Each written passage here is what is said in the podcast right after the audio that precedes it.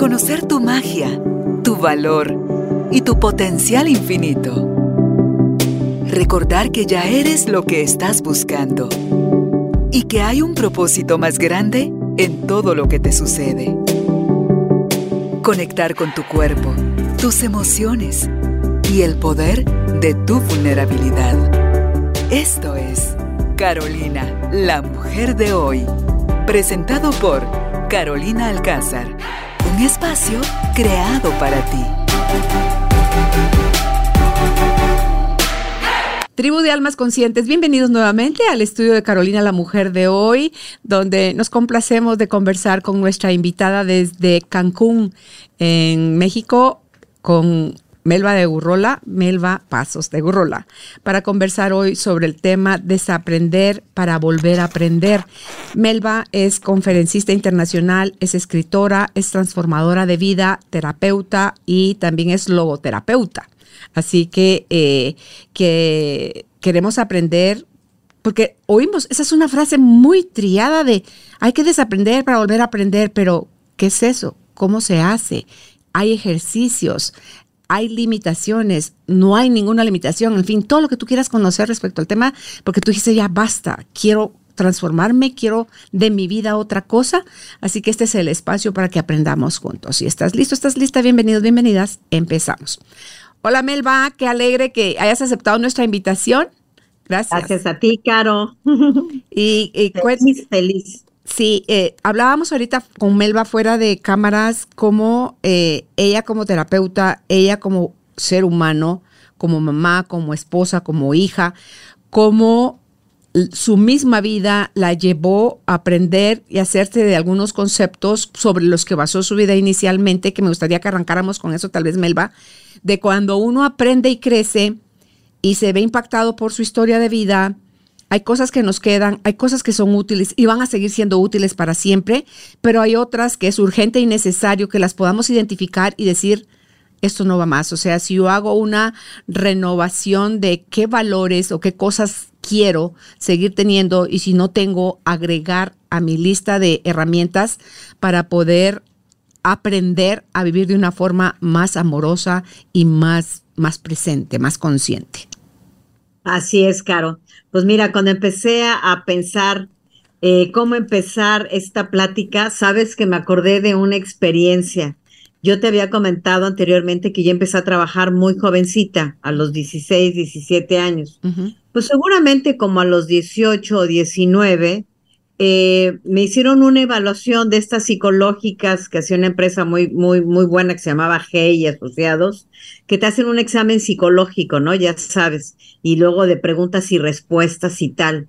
Y fíjate que me acordé cuando empecé a hacer esto, que había una pregunta que decía, ¿y usted quiere morir pensando como piensa ahora?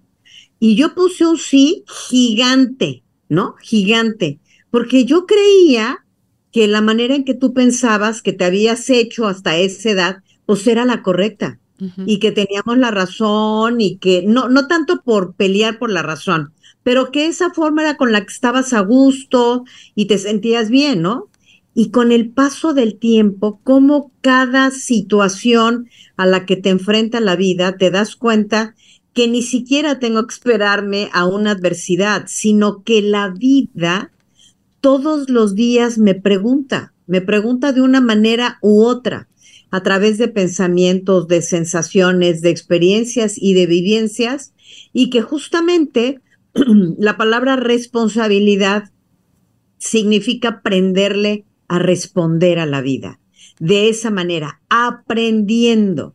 Entonces me puse a pensar cómo de repente te cuento cosas como, eh, tienes una junta importantísima a las nueve de la mañana y sales corriendo y ese día te tocan todos los semáforos en alto y vas furiosa porque no puede ser, voy a llegar tarde a mi junta y yo, que soy lo más puntual del universo, y no te paras a pensar que esa eh, la ley de Murphy, como decimos, no esta ley de Murphy que todo viene en contra de ti, no es más que un aprendizaje que te está pidiendo la vida que te pares.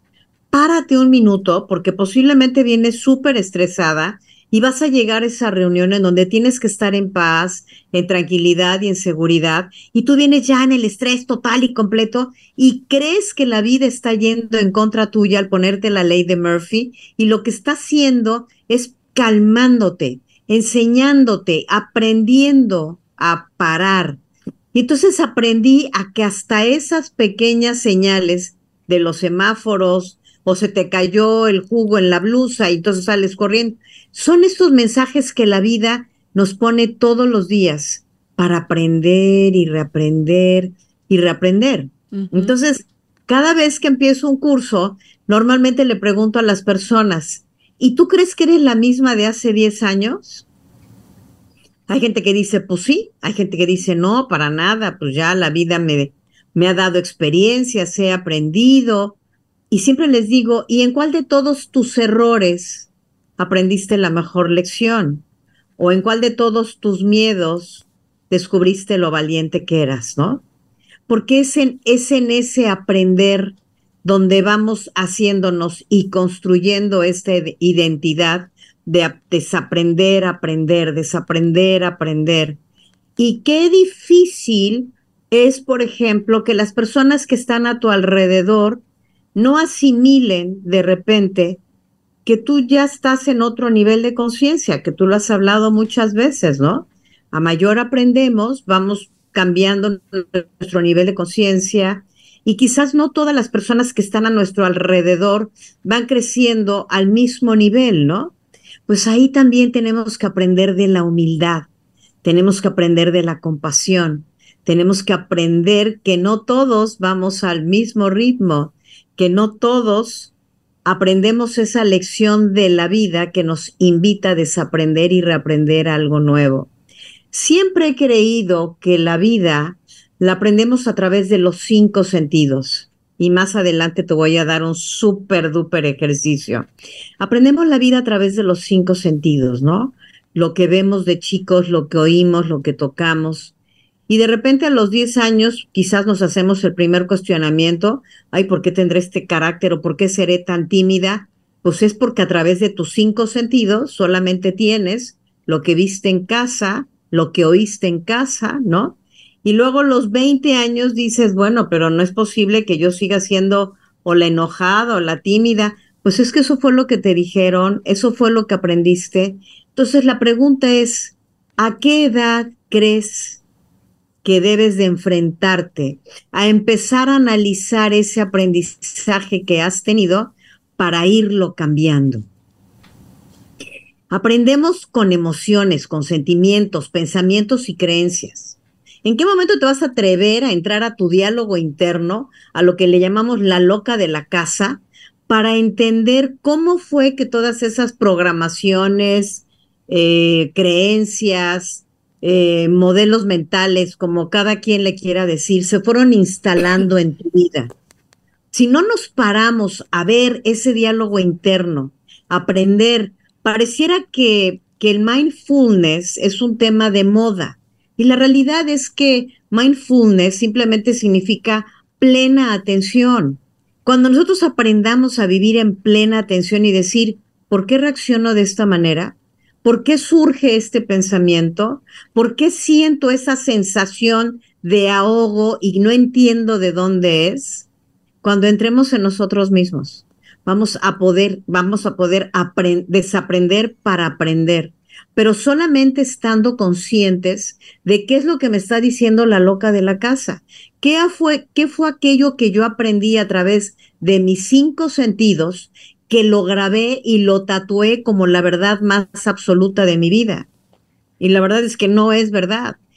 ¿Qué experiencias de la vida asumo responsablemente y me siento y le escribo, que es otro de los tips que le digo yo a la gente, escribe tu experiencia, escribe tu error y escribe para qué me sirvió, qué puedo sacar de esta situación, qué es lo mejor que puedo aportar en ello, qué es lo que más me dolió, ¿Para, qué me dolió? ¿Qué herida está tocando en mi vida? Hacerte las preguntas poderosas que te permitan entender para qué fue esa experiencia. Y entonces desaprenderla y aprender lo que te está dejando esta situación que aparentemente fue un error, pero que los errores son los mejores regalos de la vida para desaprender y volver a aprender, pero cuando aprendo de ellos. Claro. Lo malo es cuando lo repetimos, ¿no? Claro, es, creo yo que el desaprender es soltar todo aquello que ya no tiene vigencia en tu vida, que no tiene interés, que no te construye, que no te aporta, contrario a eso, te drena y escuchándote, Melba, me haces pensar que si algo no somos los seres humanos es un producto terminado.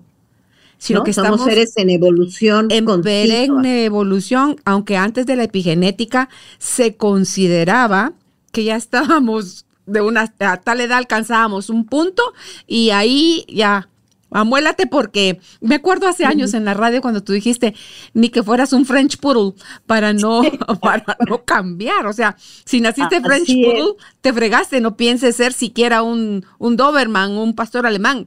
Eres un French Poodle, no digamos ser una persona. Entonces, pero nosotros tenemos cada día, en cada momento, en cada situación, la oportunidad y el derecho a volver a elegir. Así es porque el French Poodle, aunque tiene sentimientos y es inteligente o menos inteligente, es French Poodle. Y aunque él se crea pastor alemán, va a morir siendo un French Poodle. Pero nosotros tenemos la capacidad, primero, la libertad para elegir cada medio segundo que respiramos en qué persona nos queremos convertir.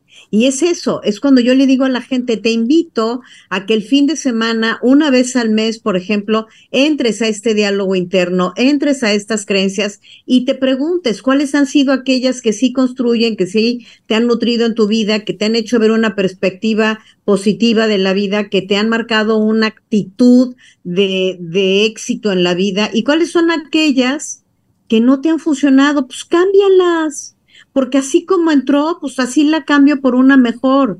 Pero siempre he dicho, eh, cuando tú le preguntas a la gente, y hablando del French Poodle, ¿qué nos divide o qué, qué diferencia tenemos entre los y el reino animal? Y tú te dice, pues el raciocinio.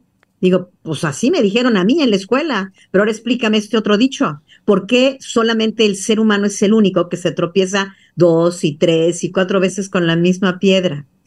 ¿Por qué no nos abrimos a esa capacidad y esa habilidad de poder aprender de los errores?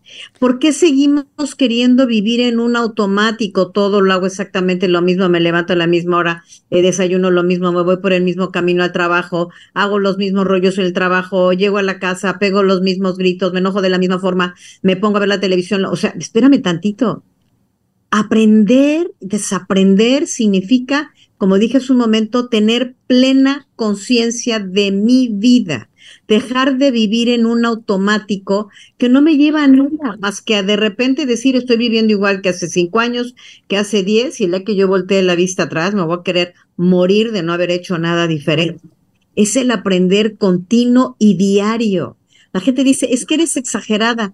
No, todos los días la vida te habla, con pequeñas cosas, con la sonrisa que te dio el señor de la tienda donde te paraste por un café, te dio una sonrisa y dijiste, wow, hace cuántos minutos yo no estoy sonriendo. Traigo este problema tan clavado y traigo esta jetota, ¿no? Que es lo que estoy ofreciéndole a la gente. Y este señor es un espejo y me está haciendo ver que es mejor sonreír todos los días la vida te presenta y te pregunta.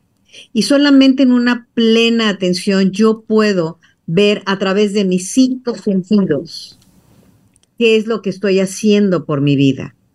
Y aquí es donde tengo que aprender a darle un giro, un camino, un significado, un sentido a esa existencia.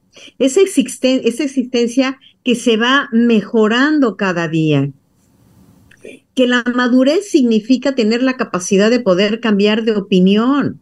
Hay personas que no se permiten cambiar de opinión porque creen que eso es de gente débil.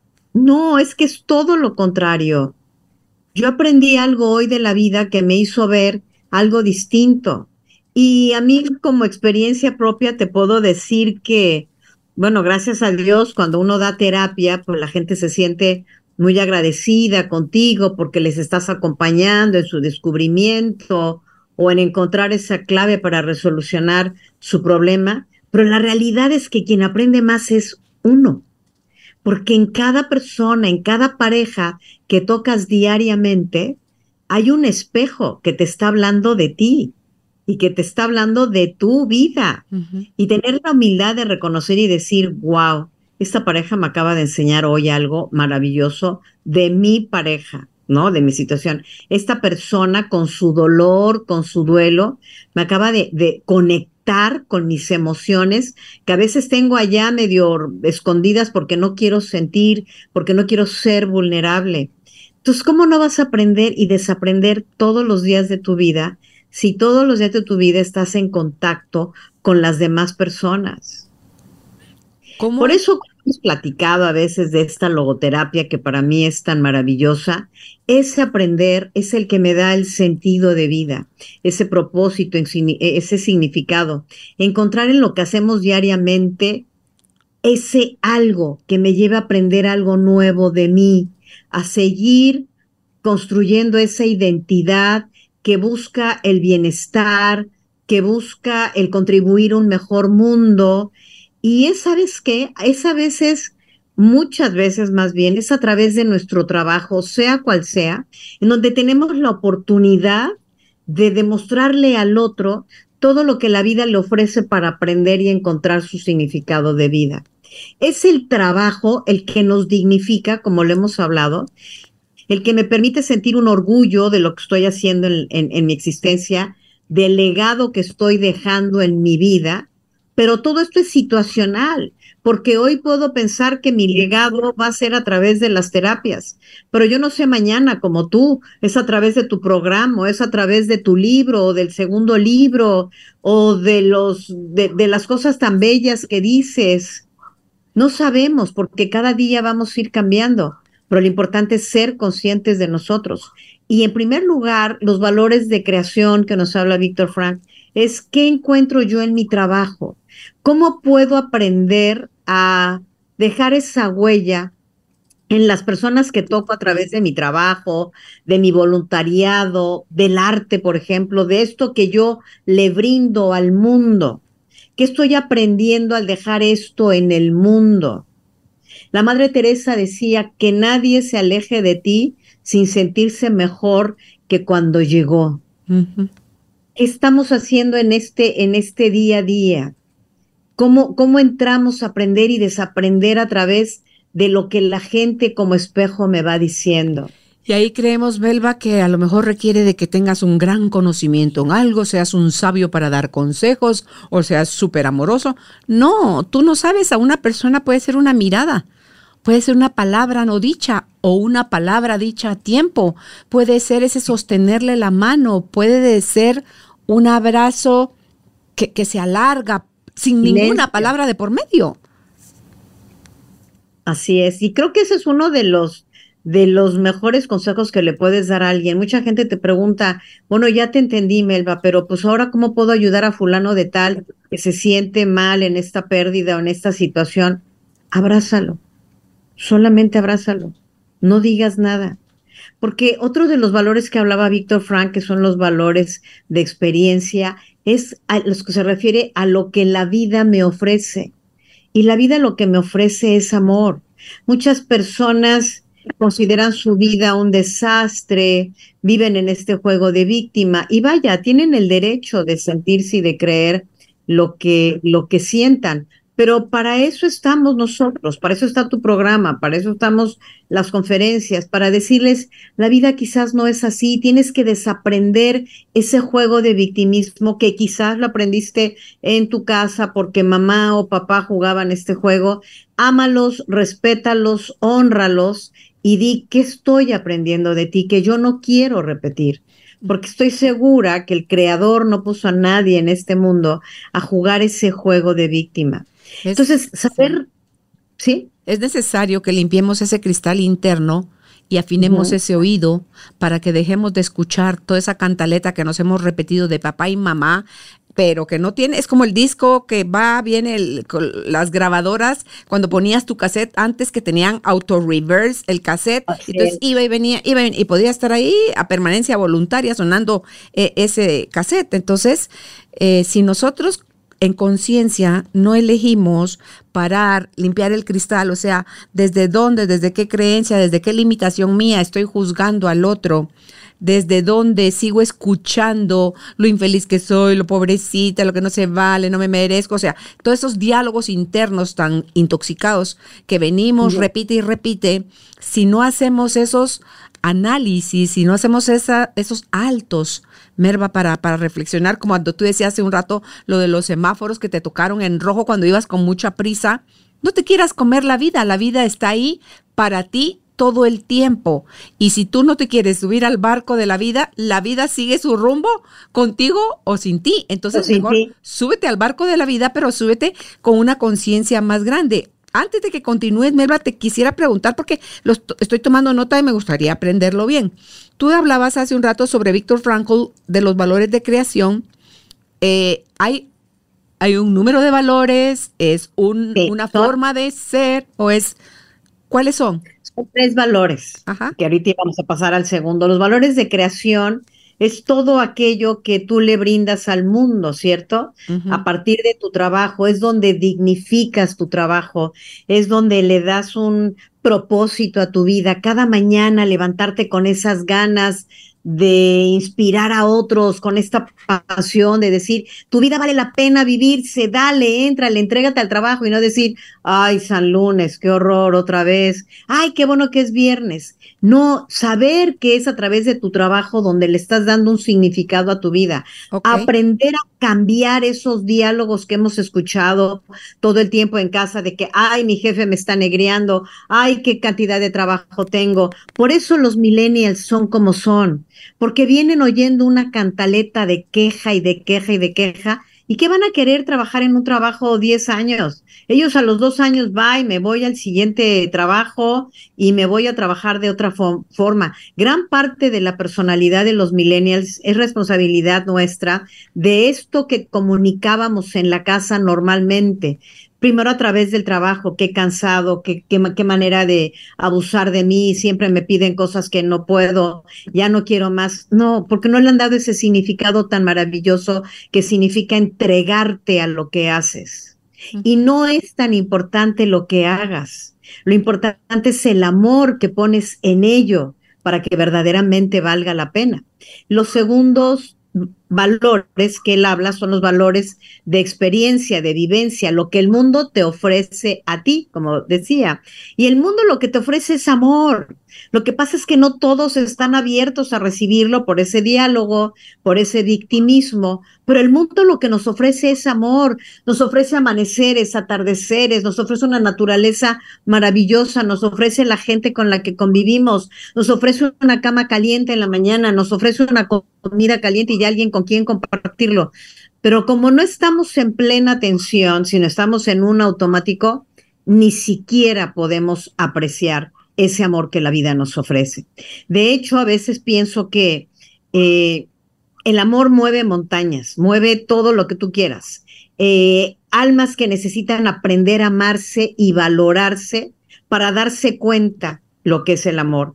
Y tengo aquí una frase que, que, utilicé para uno de los congresos que me gustó mucho, como la mariposa, que cuando se siente más atrapada en su caparazón, al lograr abrirlo, sale esa hermosa mariposa llena de colores, dispuesta a volar lo más alto posible, honrando el dolor y el sufrimiento que vivió como oruga para llegar a eso. Si la gente entendiera la palabra honrar, honrar tu vida, todo ese dolor que te ha dado el aprendizaje, porque muchas veces aprendemos en base al dolor, no nos hemos abierto a aprender en base de las cosas buenas, de ese amor bello que la vida nos ofrece a través de todo lo que nos da, todo ese sufrimiento, darle un valor de aprendizaje y decir, gracias a ese sufrimiento, gracias a esa experiencia, que ahora soy la persona que soy cambiamos nuestra actitud hacia la vida, podemos, deberíamos dejar de juzgar, de salirnos del juego de víctima, ya que nos ha demostrado que no vamos a ningún lugar. Y si no puedes pensar y de, repente dices, no, pues es que mi karma o la cruz que me tocó llevar, eso es como de, de, de terror, ¿no? Lo respeto mucho, pero pues no, no hay karma, no hay cruz, o sea, hay consecuencias, hay responsabilidades y abrirme la posibilidad de pedir ayuda cuando yo verdaderamente creo que no puedo. No, pues es que esto fue lo que me tocó. No, pues es que estoy pagando un karma. Si tú crees que no puedes, si tú crees que esa creencia es más fuerte que tú, pide ayuda. Ábrete a la vulnerabilidad, pide ayuda y te garantizo que vas a salir de ello para reaprender y poder surgir como el ave fénix. Pero nadie va a poder surgir ni, ni reprogramarse ni reaprender si no estamos dispuestos muchas veces a pedir la ayuda necesaria. Y aquí es cuando yo digo, ¿cuánto te amas? Para mí esa es la pregunta más importante. ¿Cuánto te amas? ¿Cuánto estás dispuesto a pagar hacer o a dejar de hacer para convertirte en ese ser maravilloso que está formando su mejor versión a través de todo lo que la vida nos pone de frente. Claro. Y el tercer valor es el valor de la actitud. Entonces él decía una frase maravillosa, al hombre se le puede arrebatar todo, menos la libertad de decidir en qué persona se quiere convertir y la elección personal de qué actitud tomar ante aquello que no tienes control. Entonces, fíjate lo que yo pienso, porque la experiencia me lo ha dado. La vida, la vida no es tan difícil. La vida al final solamente es el resumen de todas las decisiones que has tomado a través de ella, nada más. el resumen de las decisiones y elecciones que tú has tomado en tu vida y la actitud que libremente tú has tomado ante aquello que no tenías control. Mm. La situación actual de ahorita, pues puedo decir, no, pues el país está en situaciones tremendas, no nos permiten salir, qué barbaridad. O decir, ¿qué me está diciendo esto? ¿Para qué está pasando esto? Digamos que personas que de repente tenían que trabajar eh, en el interior y tenían que viajar cada semana al interior y de repente llevamos varios meses sin poder salir porque las, las salidas de la ciudad están cerradas o de algunos lugares. ¿Qué me está diciendo? ¿Te puedes parar a decir, ¿será que me está diciendo que baje mis viajes, que le dé prioridad a otras cosas? Algo tan externo de mi vida me está hablando y yo tengo que aprender a escuchar lo que la vida me dice para poder reaprender de mí misma cómo enfrentar todo aquello que la vida me va a seguir proponiendo. Por eso un pequeño cambio puede generar grandes resultados. Algo que me caiga en cuenta o que ya caí en cuenta. Por esto me pasó esto. El, el, el estar en contacto con tu amor propio. El decir, vuelvo a lo mismo, ¿por qué me tropiezo con la misma piedra, no? O sea, ¿por qué siempre caigo en relaciones tóxicas? No, no es que caigas en relaciones tóxicas, es que no estás siendo muy consciente de que no has aprendido de la relación anterior. Y entonces sigue repitiendo el mismo patrón y como decía Einstein, locura es esperar algo diferente cuando seguimos haciendo lo mismo. Entonces yo doy señales y esas señales de mi personalidad hacen que se acerquen otros tipos de personalidad, ¿sí? una persona controladora, sin duda alguna, va a traer a una personalidad dependiente. Una persona, una personalidad evitativa, sin, sin duda alguna, va a traer a una personalidad perfeccionista, porque nos vamos uniendo precisamente los polos opuestos qué tan consciente soy de eso para aprender que este modo de ser que tengo lo debo de modificar, le debo de sacar lo mejor y sacar de la parte negativa. Claro. Que vienen mis heridas, mis modos de ser, mis heridas vienen y forman mis modos de ser. Mi herida del abandono, del rechazo, de la injusticia, de la traición, me va a hacer una personalidad insuficiente, perfeccionista, por ejemplo, aquellos que viven siempre creyendo que le faltan 20 centavos al peso y hagas lo que hagas, nada es suficiente. ¿Cómo no puede cambiar esa persona? ¿Cómo no puede ser consciente y reaprender y decir ¿qué me he ganado desvalorizando a los demás desde mi propia medida, no? Porque el perfeccionista te mide desde su propia esencia. Hacer contacto con ello, cambiar la actitud para poder volver a vincularte con el otro desde el amor. ¿Qué has visto, Melba, tú que son los miedos más comunes o más grandes en las personas a la hora de pensar en reinventarse, pero tienen mucho miedo en soltar, en, como que, esa es la identidad que han estado sosteniendo por décadas a lo mejor y quién, en qué me convierto si dejo todos esos eh, vicios o malos hábitos o esa forma de, de, relacionarme con otros, será que tendré la capacidad, o sea, cómo el valor, o sea, su valía su sentimiento de capacidad o no, pueden hacerlos sentirse así chiquititos sin la fuerza que se necesita para salir a la vida a hacer los cambios. Sin duda, excelente pregunta, Caro. O sea, lo primero que sientes es miedo. Es la emoción más fuerte que te mueve, el miedo. Pero puede haber muchos miedos. El miedo a salir de mi zona de confort, en donde ya estoy muy a gusto y ya sé cómo funciona mi mundo con esta personalidad. Entonces, ¿cómo para qué quiero reaprender? Si ya en esta controladora o en esta donde yo soy la víctima, logro que las personas hagan lo que yo necesito que hagan. Porque recuerda que cada personalidad tiene su beneficio secundario. Entonces, ¿cómo, para qué voy a reprender si esta me funciona?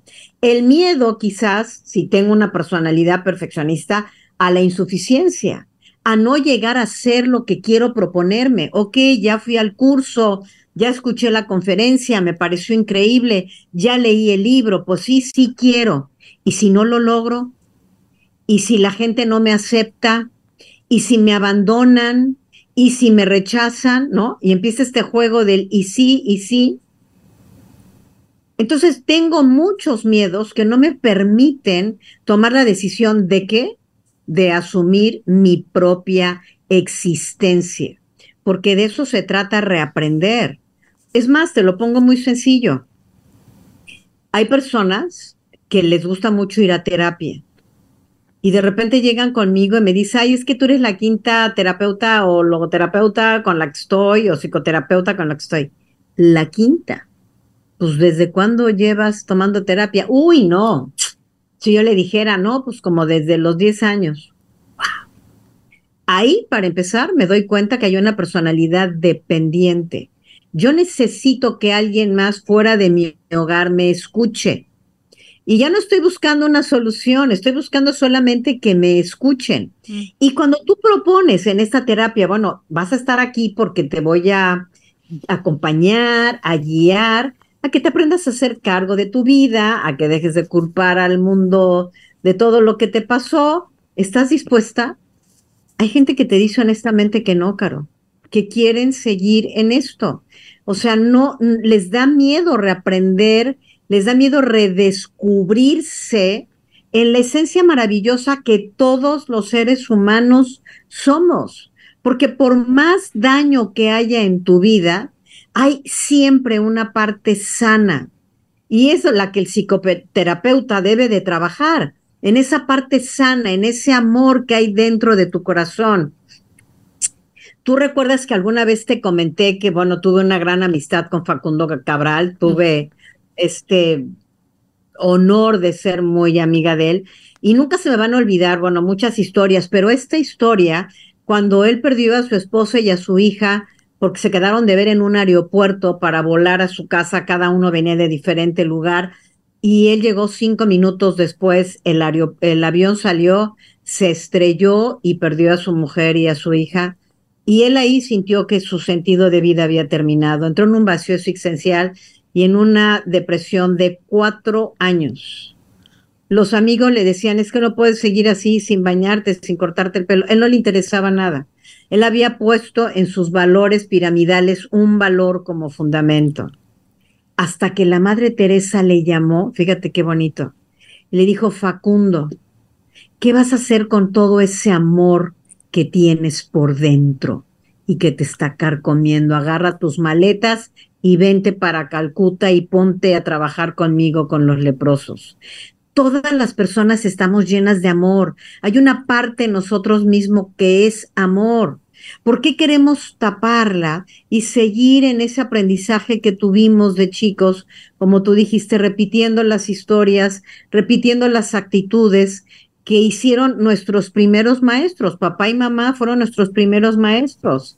Y el, y el primer tip que les pongo para reaprender es hacer este ejercicio donde reconozcas que tú escogiste a papá y a mamá en el cielo porque ellos iban a ser tus primeros maestros. Y que hagas una lista de las cosas y digas, ¿para qué lo pedí yo? con esta situación de alcoholismo o de abusador o una mamá víctima o una mamá whatever. ¿Para qué yo escogí estos padres? Y reconocer la maestría que estás iniciando en tu vida a través de ese aprendizaje. Después las parejas, después los hijos, el saber que de cada persona con la que conectamos diariamente estamos aprendiendo quiénes somos. Mírate al espejo y piensa cómo podrías sentirte mejor contigo y con el mundo. ¿Qué aprendiste de los errores de tus padres, de tus alegrías, de tus dudas, de tus culpas, de tus entregas? Es decir, la vida, amiga, simplemente es el resumen de mis decisiones, como dije. ¿Qué me llevó a tomar esa decisión? ¿Qué me empujó a tomar esa elección? ¿Por qué me quedé aquí? ¿Por qué elegí no moverme? Pero más que el por qué es el para qué elegí. Y ahí es, donde...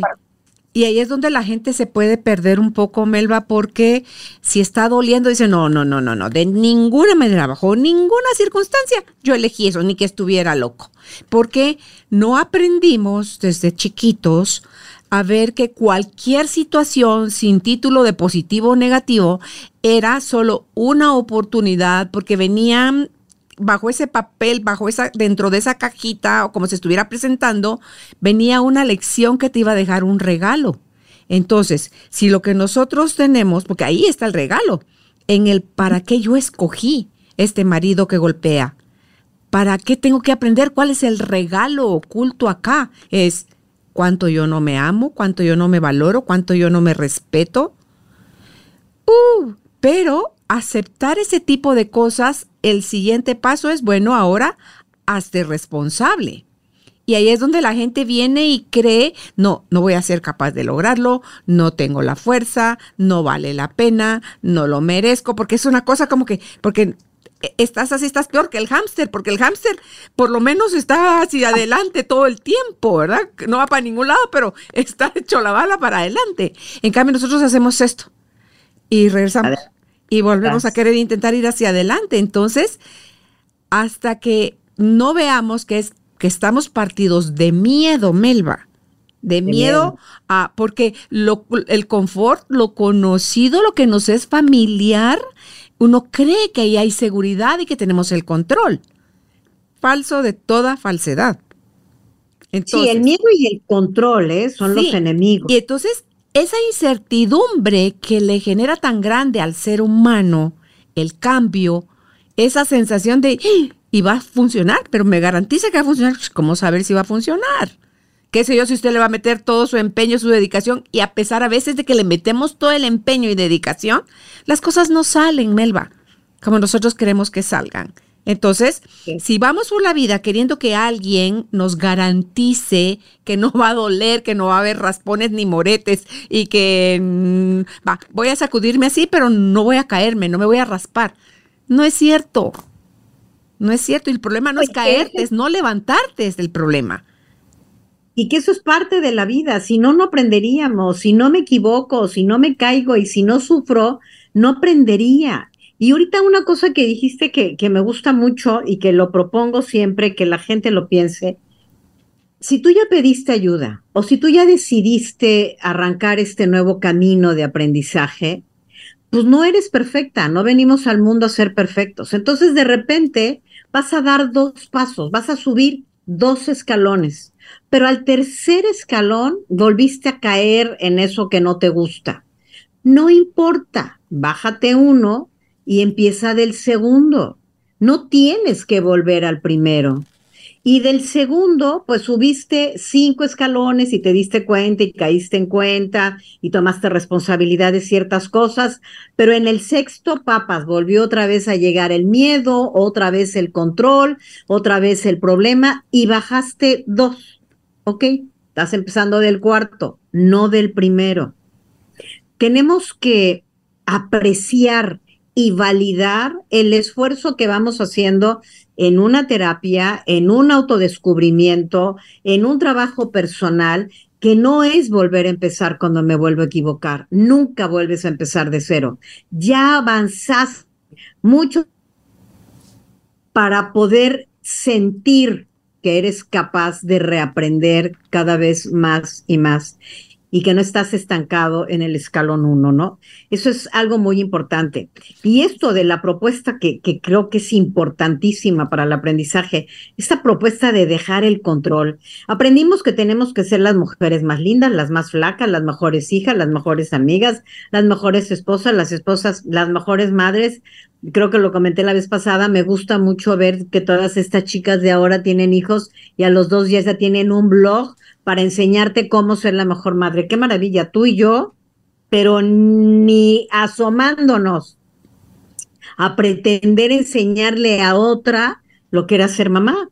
Cada una fuimos aprendiendo con nuestras herramientas, pero no estábamos en el plan de decir, ah, tú con los cuatro hijos, cinco, cinco, que tuviste, como para que dijeras, pues les voy a dar clases ahorita. Y te garantizo que tú en tu humildad y en tu forma de ser, nunca se te ocurrió. Pero es tal la presión cultural en la que estamos viviendo que entonces tenemos que ser las mejores madres, las mejores esposas. Entonces las chicas pasan tres horas en el gimnasio porque creen que para ser la mejor esposa tienes que ser talla cero. Y tienen que tomar clases de cocina y tienen que tomar clases de arreglos florales. Y es un competir con un mundo en donde te olvidas de tu verdadera esencia. Tienes que volver a tu esencia y reaprender a verte desde los ojos del amor. Yo no vine a este mundo a demostrarle nada a nadie, más que a mí, ¿no? Porque yo soy mi juez más importante. La perfección me lleva a olvidarme de la compasión, porque desde la perfección humillo, desvalorizo. Y siempre he dicho, cambia lo semántico y habla de excelencia, habla del corazón. Sé generoso, sé amable. No juzguemos, no critiquemos. Aprendamos a ser más humanos. Este momento de la existencia necesita personas más humanas y no caer en el juego de los demás, como siempre ha sido así, así lo aprendí, ¿por qué lo voy a cambiar? Así eran mis papás y mis abuelos, yo no soy mi papá ni mi mamá, ni lo que me pasó, y siempre lo digo, ni la genética, ni las circunstancias, todo esto influyó, pero yo soy lo que decido hacer con todo esto, ¿cierto? Influye, pero no te define, ¿verdad? No te define, para nada. Hay un ejercicio que a mí me gusta mucho compartir y que es, me encanta porque lo hago desde mi propia experiencia. La primera vez que me lo propusieron, dije, ay, qué chistoso, qué raro. Pero en el momento que lo viví, dije, oh my God, y todo el tiempo lo voy compartiendo en mis terapias, en mis cursos, en, sobre todo en tanatología, en el diplomado que damos de tanatología puedes volver a la persona, a su esencia. Fíjense bien, vamos a ver esto. Si la vida la aprendemos a través de los cinco sentidos, pues significa que la seguimos aprendiendo a través de los cinco sentidos. Pero que cuando decidimos vivir esta vida en automático, nos olvidamos de ver, de sentir, de tocar la vida. Y tengo que volverme a acercar a ello. Entonces, a mí se me ocurre que hagan por lo menos una vez al mes y yo te garantizo que el reaprendizaje de la percepción que tienen de la vida va a cambiar, pero mira, así, tremendamente. Utilicen el lunes solamente para enfocarse en todas las cosas que huelen, en el olfato. ¿A qué hueles tú? ¿A qué huelen tus hijos? Huele a tus hijos huele tu sábana. Yo tengo bellos recuerdos y por lo mismo pues lo repito, ¿no? De, de ese día de cambio de sábanas que olían a suavitel o a la marca que quieras y que ese placer de que tu ropa huela a este a este enjuague es lo máximo que existe en la vida, ¿no? Entonces, esa sábana que te invita a dormir con ese olor delicioso, a limpio, ese jabón con, el que te bañas, cuando lo comento le pregunto a la gente, ¿y tú con qué jabón te bañas? Pues no sé, con el que estaba en barata. No, no compres el jabón que estaba en barata. De verdad, no compres el shampoo que estaba en barata. Por lo menos busca que el olor te agrade, te abra te abre ese sentido del olfato que te provoca placer. También las cosas que no huelen bien te provocan conectarte con la tierra y con la vida. ¿Qué tal cuando hueles a tierra mojada? ¿No? Inmediatamente vienen estos recuerdos de la infancia, de cuando salías a jugar y brincar en los charcos y mojarte porque éramos libres, porque vivimos una infancia de libertad un poco distinta a la que ahora nuestros nietos pueden estar viviendo. ¿Qué perfume eliges para ponerte? ¿A qué huele tu carro? Hay carros que subes y dices, oh, my Dios, ¿qué es esto? Ole, ahí los venden en el súper, los aromatizantes, ¿no? Yo, si ves, por toda la oficina tengo aromatizantes, ves ahí el que le sale el lo tengo aquí, lo tengo en la sala, lo tengo en el cuarto, lo tengo en la tele. Mis hijos dicen, es que me va a dar alergia. Pues no sé, tómate la loratadina porque yo, yo quiero oler las cosas ricas, ¿no? Incluso cuando llueve, ¿sabes? Abro todo, bueno, conoces la casa, abro todo, ¿no? Para que la brisa de la lluvia entre y pueda yo oler esa tierra mojada que me encanta. ¿A qué huele la ciudad, la propia ciudad? Esta es mi ciudad y mi ciudad tiene un olor y cuando vas a otra ciudad, pues huele a otra cosa, ¿no? Dices, ok, puedo distinguir los olores de las ciudades. Y en cada contacto con ese olfato, agradece. Agradece y di gracias porque tengo unas sábanas que huelen rico, gracias por este jabón, gracias por este shampoo, gracias porque tengo unos hijos a quien oler, ¿no? El martes, el gusto, ¿no? Desde la mañana, si tú dejas, si eres de las personas que, dejaste el cafecito desde la noche, pues ya entraste con el olfato el lunes y el martes ya te estás saboreando ese café que te espera. La, cuando empiezas a ver tu desayuno, ¿qué colores tiene tu desayuno? Está el huevito, está el aguacate, están los frijolitos, están los platanitos. Verlo en plena conciencia. Mindfulness es lo único que te va a ayudar a aprender y reaprender de esta vida cuando estás en plena conciencia de lo que vives. Los colores de tu desayuno, el día, cómo está, eh, me gusta, me siento siento una sensación agradable cuando el día está nublado o siento una sensación de nostalgia y tristeza y hacer contacto con esa sensación. ¿De qué me habla esta sensación? O un día súper eh, asoleado, ¿con qué me contacta esta, esta sensación? Me quiero ir a la playa, eh, quiero salir a andar en bicicleta, quiero salir a caminar. ¿Qué sensación te produce el, el saborear, el gusto? Por las cosas.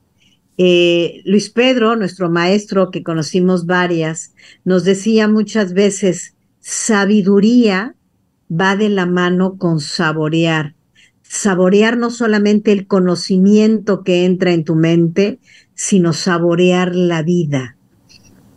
Tomarle gusto a la vida. La verdad es que nunca se me va a olvidar todas esas enseñanzas de él. Y entonces volver a agradecer que tengo, bueno, sobre todo las personas ahorita que tuvieron COVID y que se quedaron sin olfato y sin gusto, deben de entender perfectamente bien de lo que estoy hablando. Perder el olfato y el gusto debe de ser lo más horrible. A mí no me pasó, sí tuve COVID, pero no me pasó. Pero imagínate no poder oler ni degustar el sabor de la vida. El miércoles, el tacto. Entonces, desde que te levantas, agradeces y dices, qué rico, tengo un colchón, no estoy durmiendo en el piso, en un petate, tengo una cama, tengo unas sábanas ricas que no están llenas de bolitas, porque si están llenas de bolitas, vete de volada a la tienda, cámbiatelas y ponlas de 300 o 500 y no te van a costar más caras. Pero que esa sensación de tu cuerpo al tocar la sábana sea agradable. ¿Cuántas veces, Caro, te metes a bañar y bañándote ya estás en el programa o ya estás en la preocupación y ni siquiera logras sentir las gotas como caen en tu cuerpo? decir gracias, que solamente mi manita tiene que hacer esto para que yo sienta el agua caer en mi cuerpo y no tengo que ir al pozo a traer agua. ¿Qué tan agradecidos somos de lo que tenemos y de lo que somos? Tacto, abrázate, abraza a los tuyos, abraza a tus amigos, abraza a tus compañeros. ¿Cuántos abrazos se quedaron metidos en nuestro cuerpo cuando el COVID? ¿Cómo era nuestra, nuestra intención en cuanto llegaba alguien? Era, ay, hola. Y decías, ay, no, no podemos abrazarnos. Ay, hola, le querías dar el beso. Ay, no, no te puedo dar el beso. ¿Cuánto se quedó reprimido ahí? Sácalo. De hecho, hay una, hay una dinámica muy buena que es la dinámica de los abrazos, ¿no? Que nos, que nos llena el espíritu cuando abrazamos a la gente. Toca la flor, toca la espina, reconoce la diferencia de lo áspero con lo suave y agradece, y agradece, y agradece. El jueves, y lo tengo a propósito jueves y viernes, oído y vista, porque pues son los días como que normalmente sales, ¿no? Entonces cambia un poco tu escenario. El jueves el oído. ¿Qué escuchas? Desde en la mañana, ¿qué te gusta escuchar? ¿Noticias? ¿Dramas? ¿Chismes? ¿Malas noticias? ¿Te gusta oír un podcast? ¿Te gusta oír el programa de Carolina Alcázar? Todo mundo nos gusta oírlo desde la mañana, el capítulo del día, ¿no? ¿Qué eliges escuchar? ¿Desde dónde escuchas? ¿Escuchas desde el juicio o escuchas desde la compasión? ¿Qué tipo de música oyes? Hace poco platicando yo con una terapia, este, me decía la persona, hemos decidido en mi casa ya con mis hijas que ya no vamos a volver a oír reggaetón. Le digo, oye, ¿y qué edad tienen tus hijas? No, pues una tiene ocho y la otra tiene diez. Ups, ¿y tú oías reggaetón? O sea, me parece que la responsabilidad de la educación de mis hijas, independientemente si nos guste o no, las letras de esas canciones emiten mensajes muy tóxicos a la mente de una niña de 10, 12 años y a nosotros como adultos. Ahora, a quien le guste, yo lo respeto, no pasa nada, yo no voy a meter esas letras a mi mente. Entonces, ¿qué tipo de música escuchas? ¿Qué tipo de podcast entras a ver, a escuchar? ¿Te gusta escuchar cosas agradables? Cuéntame tu historia de tu viaje. No tienes idea lo que yo disfruté, Caro, contigo, te lo digo desde mi corazón, de verdad, las fotografías que pusiste con las hojas del otoño lo que hablabas y decías, es que me encantan los colores del otoño, es y cómo te tirabas en las hojas. Eso es vivir la vida a través de los cinco sentidos. Nos conectaste con colores, nos conectaste con sensaciones, con tu propia esencia. Nos brindaste tu esencia al decir, amigos, cómo me encantaría estar compartiendo con ustedes esto que nuestro país nunca vamos a vivir porque estos otoños pues no se viven en nuestros países, ¿no? Y que lo hayas podido compartir con ese amor y con esa esencia. Gracias, Caro, de verdad, porque lo viví contigo, de verdad. Y el viernes, ¿por qué el viernes la vista? Pues porque el viernes es el día que salgo con mis amigos y hago otras cosas. ¿Con quién sales? ¿Cómo te miras a ti antes de salir? ¿Cómo te arreglas tú para salir? ¿Qué es lo que quieres proyectar cuando sales a la fiesta? ¿Qué personas ves alrededor, alrededor tuyo? ¿Quiénes son esas personas que tú has elegido para compartir tu vida? ¿Cómo son? ¿Cómo crees que los otros te miran a ti? ¿Desde dónde miras tú al otro? Pasas un día completo viendo Netflix, qué padre. Ojalá que sean cosas que te dejen huella, porque hay series buenísimas, hay películas buenísimas, y también que tengas el, el placer de ver algo que no tenga sentido un día. Está bien. Pero ¿cuánto tiempo le vas poniendo a las cosas que miras? A las personas con las que convives, cada cuánto miras a tu familia, cada cuando convives, invitas o vas a visitar a tus papás o a tus hijos o tus hijos a los sí.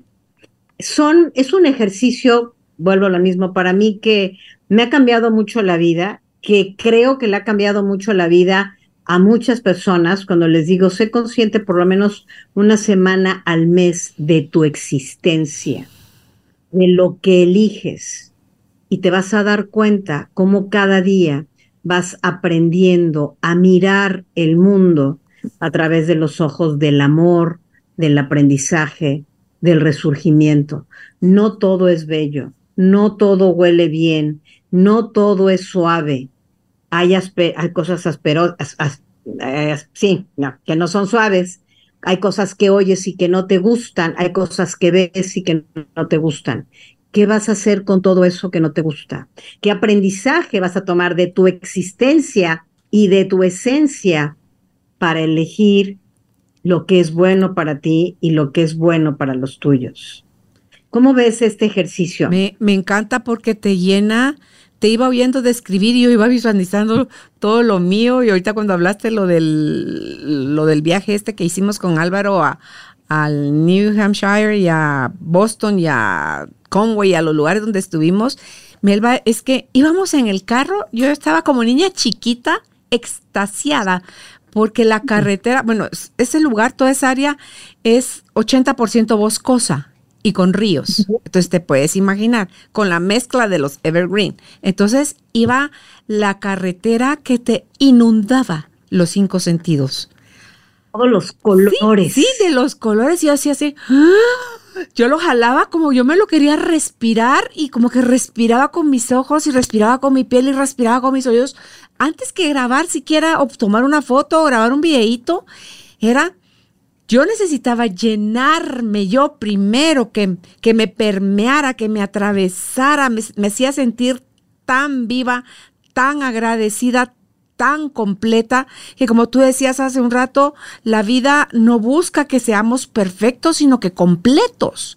Y completos es poder estar aquí presentes reconociendo nuestras habilidades y nuestras debilidades, lo que sí somos y lo que no somos, sin sin ese extra esfuerzo, sin ese lamento, sino que nada más con un sí, sí a lo que está sucediendo, sí a lo que vendrá. No le estoy poniendo si que, quiero que sea dulce o que sea agrio, no, lo que sea, sí. Entonces, cuando nosotros, Melba, eh, damos por sentado que las cosas así tienen que hacer. Tú decías hace un ratito, cuando hace solo así y se abre una ducha. Hoy en la mañana que estaba en el sauna, metida, que me sorprendo yo a mí misma aguantando esos colores, cosa que esos calores antes yo no lo aguantaba.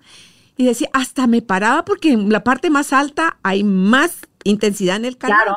Y sentía cómo iban corriendo por mi cara, por mi pecho, las los linitas de, de sudor. Y después me sentaba y me dejaba caer la regadera fría, fría, fría y poder sentir ese cambio de temperaturas que me hacían sentir viva. Y cuando tú dices lo de las sábanas, yo todas las noches de mi vida con mis pies descalzos, haz de cuenta que es primera vez que las toco, les hago con, digo, ay, qué, gracias Dios mío por esa ricura de, de, sábanas. Yo le echo splash a mi almohada para que cuando yo me suba, huela mi cuarto, toda mi casa huele, o sea, todo lo que tú decías. Y, cuando estabas hablando ahorita de la vista, dije, ¿cuándo fue el último atardecer que agradeciste? el último amanecer que diste gracias por sentirte viva o te quejaste y frunciste el ceño porque a la que hueva me tuve que levantar temprano, es que mi día está hoy lleno de cosas. O sea, ¿cuánto vamos por la vida reclamando, quejándonos, señalando, atacando? Entonces digo yo, ¿cómo pues? ¿Cómo me puedo abrir a los aprendizajes, a los regalos que el día a día me traen con las situaciones. Con, es que esos regalos vienen disfrazados de... El papel se llama situación, la envoltura, el moño se llama eh, eh, como tú le quieras poner aventura o como le quieras poner, pero si ves la vida como una aventura, creo que vas a disfrutar más, Melba. Claro, porque además dijiste algo muy cierto en este momento. Somos seres situacionales. La vida nos presenta situaciones diariamente. Y si yo vivo en la queja continua por esas situaciones que voy viviendo, nunca voy a aprender. Vivo en puritita queja. Entonces, ¿qué tan conscientes estamos de cómo vamos aprendiendo la lección que nos va dando cada sentido en nuestra vida? En libertad, ¿cómo me libero? La libertad no es hacer lo que yo quiero, ni joder la existencia al otro. La libertad es liberarme de, pues sí, es que así hay gente que cree, este, perdón, este, la libertad es liberarte de algo para algo, o sea, hacia algo, ¿me explico? Entonces yo me libero de todo aquello que me dijeron y no me sirvió, esas historias que me cuento que me hacen sentir víctima, y ahora te invito a que desaprendas de esas historias y vayas a un camino de sentido de vida, que tu vida tenga un propósito, que de alguna manera al final de tu vida digas, caray, mi vida valió la pena vivirse, pero que no te esperes hasta el final de la vida, sino cada día, cada noche digas, este día valió la pena vivirlo por lo malo y por lo bueno que viví, porque en lo malo aprendí esto y en lo bueno aprendí esto pude compartir con alguien, pude conectarme con alguien, pude vincularme con nadie, con alguien y no vivir en la queja, en la crítica, en el juicio, es que me dijeron, es que oí, es que ya me cansó, es todo eso va a existir, no lo vas a desaparecer. Y la propia historia que has vivido no la vas a desaparecer, pero vas a aprender a contártela desde un sitio de amor para poderte hacer cargo de tu propia vida y lograr lo que sería lo más lindo que pudiéramos lograr los seres humanos, ser una persona auténtica. Desaprender de todo aquello que me hizo usar máscaras, porque ahí vamos usando todas las máscaras de por qué no soy como mi mamá y de la hermana. Deja, libérate de esas máscaras. No venimos a cubrir las expectativas de nadie Asume tu vida, ama tu vida, toma decisiones padres, porque si algo tenemos es la capacidad de podernos transformar cada medio segundo que respiramos para aprender ser un modo diferente que aporte más al mundo. Ahora, que hay que pagar un precio. Sí, amiga, hay que pagar un precio. Todo en la vida tiene un precio. ¿qué precio estás dispuesto a pagar? Entonces, ¿qué precio estás dispuesto para aprender a conocerte a ti? Porque mientras tu mirada esté en el otro, no vas a aprender de ti. ¿Qué precio estás dispuesto a pedir ayuda, a leer un libro, a, a, tomar tiempo para estar en podcast, para asumir? ¿Va a doler? Claro que va a doler. Si nada en la vida es fácil, si la vida hubiera sido fácil, todos estaríamos muy aburridos. No, la vida es complicada y mientras más duele, más me exige un cambio. Sí, y fíjate, incluso en medio de ese dolor o en medio de ese proceso, Melba, ¿qué precio estás dispuesta a pagar, dices tú? Yo creo que si la moneda que elegimos de intercambio de pago es el amor, el aprendizaje no es que se va a quitar el dolor, va a doler, pero no lo vas a prolongar. Va a doler, pero te vas a parar.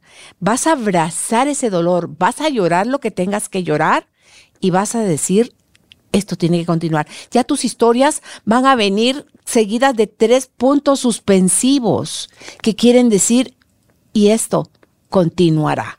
No es un punto y, final. ¿Para qué me sirvió? Sí, entonces cuando tú te abres a que hoy mi día pudo no haber estado bonito, pero mañana no sé cómo se va a presentar, pero le entro a mañana con la disposición de poner el empeño que tenga que poner, el, la atención o lo que sea que le tenga que poner para decir, valió el esfuerzo, valió lo que viví, valió lo que alejé el alto que pude poner, valió porque escuchaba hoy en la mañana un podcast y decía este, este personaje es filólogo, creo que es la palabra, estos que estudian el significado de las palabras, y decía lo mal que hablamos, eh, Melba, y decía, la gente dice con mucha facilidad, es que eso valió la pena. No, no, no. Vea usted en el diccionario qué es el significado de pena.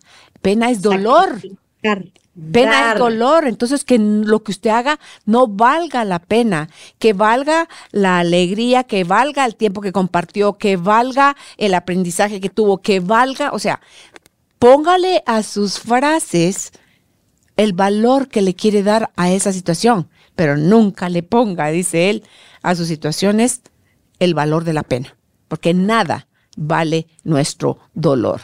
Las cosas en su justa medida van a doler dependiendo lo que para nosotros represente eso del valor que le dimos, si es muy grande la pérdida o muy estrecha la relación que teníamos con eso, o el miedo que teníamos de perderlo o de la separación, entonces ahí en ese tamaño está el dolor. Pero que no sea el miedo al dolor lo que nos impida experimentar la vida con los cinco sentidos como tú no lo propusiste con este ejercicio. El dolor no va a aparecer, o sea, el dolor cada vez que tú recuerdes ese evento, ahí va a estar y va a durar tres segundos.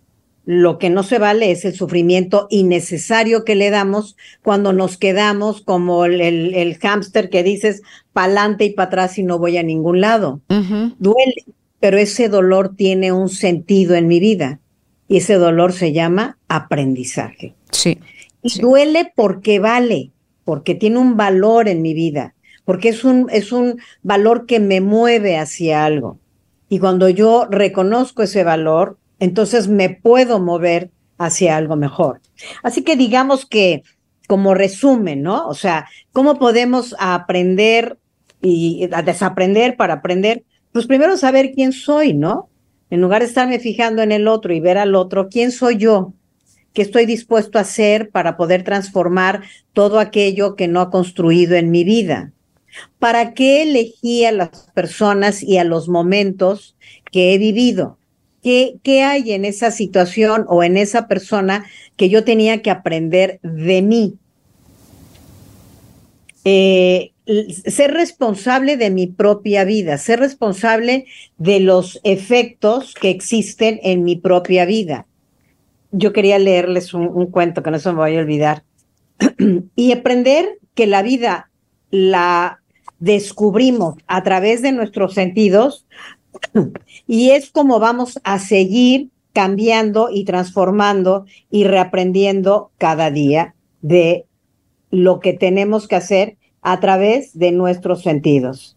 Yo tengo aquí un, un cuento en mi libro que quiero contarles ahorita rápidamente. Espérenme tantito. ¿Me, me permites contarlo de mi libro Despierta, Atrévete y Transfórmate? Ya va a salir la nueva edición.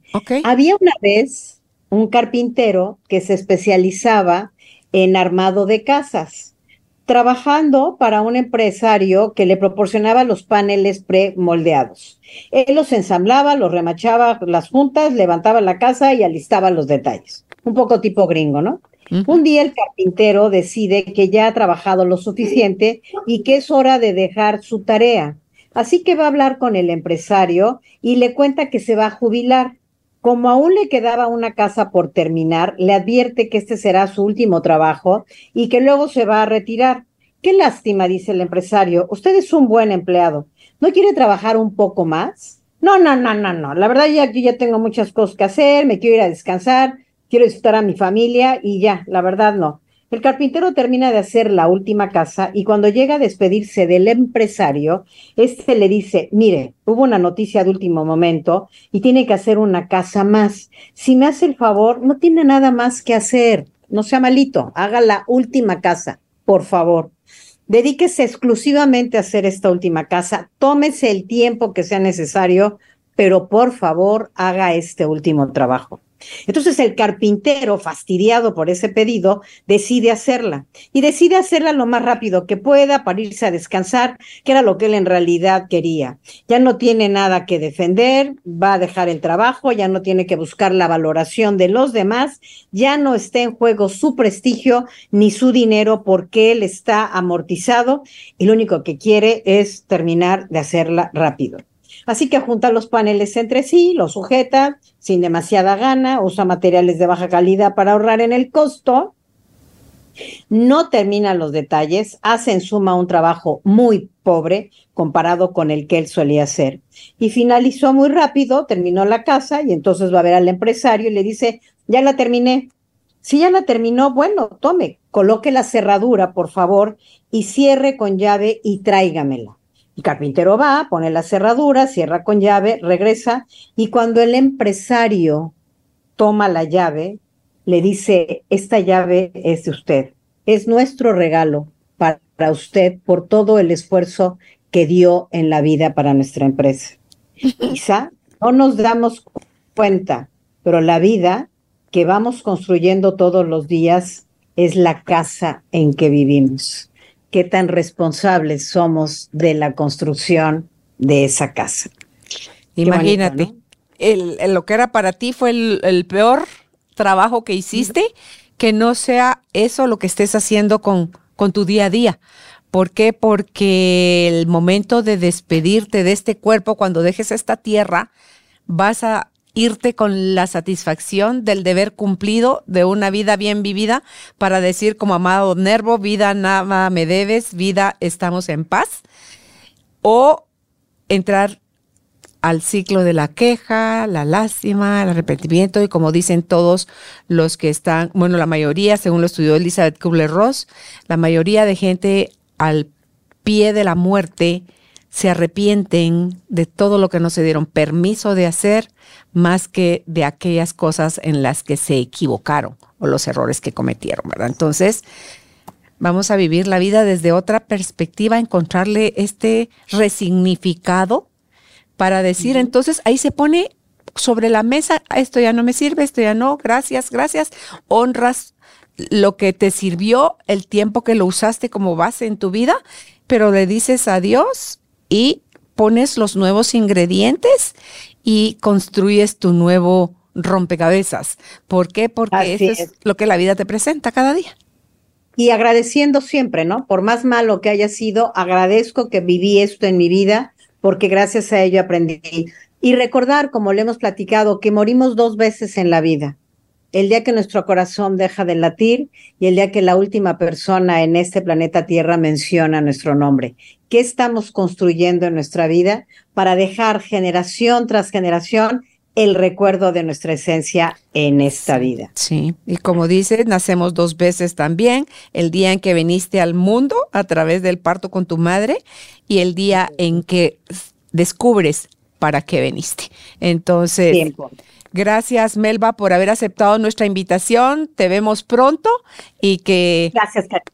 Y un abrazo a la distancia. Igualmente, Carito, a todos. Gracias, te quiero mucho. Igualmente, que estés bien. Chao. Gracias. Bye. Gracias por ser parte de esta tribu de almas conscientes. Comparte este episodio para que juntos sigamos expandiendo amor y conciencia. Recuerda visitar nuestra página www.carolinalamujerdehoy.com.gt. Encuéntranos también en redes sociales como Carolina la Mujer de Hoy.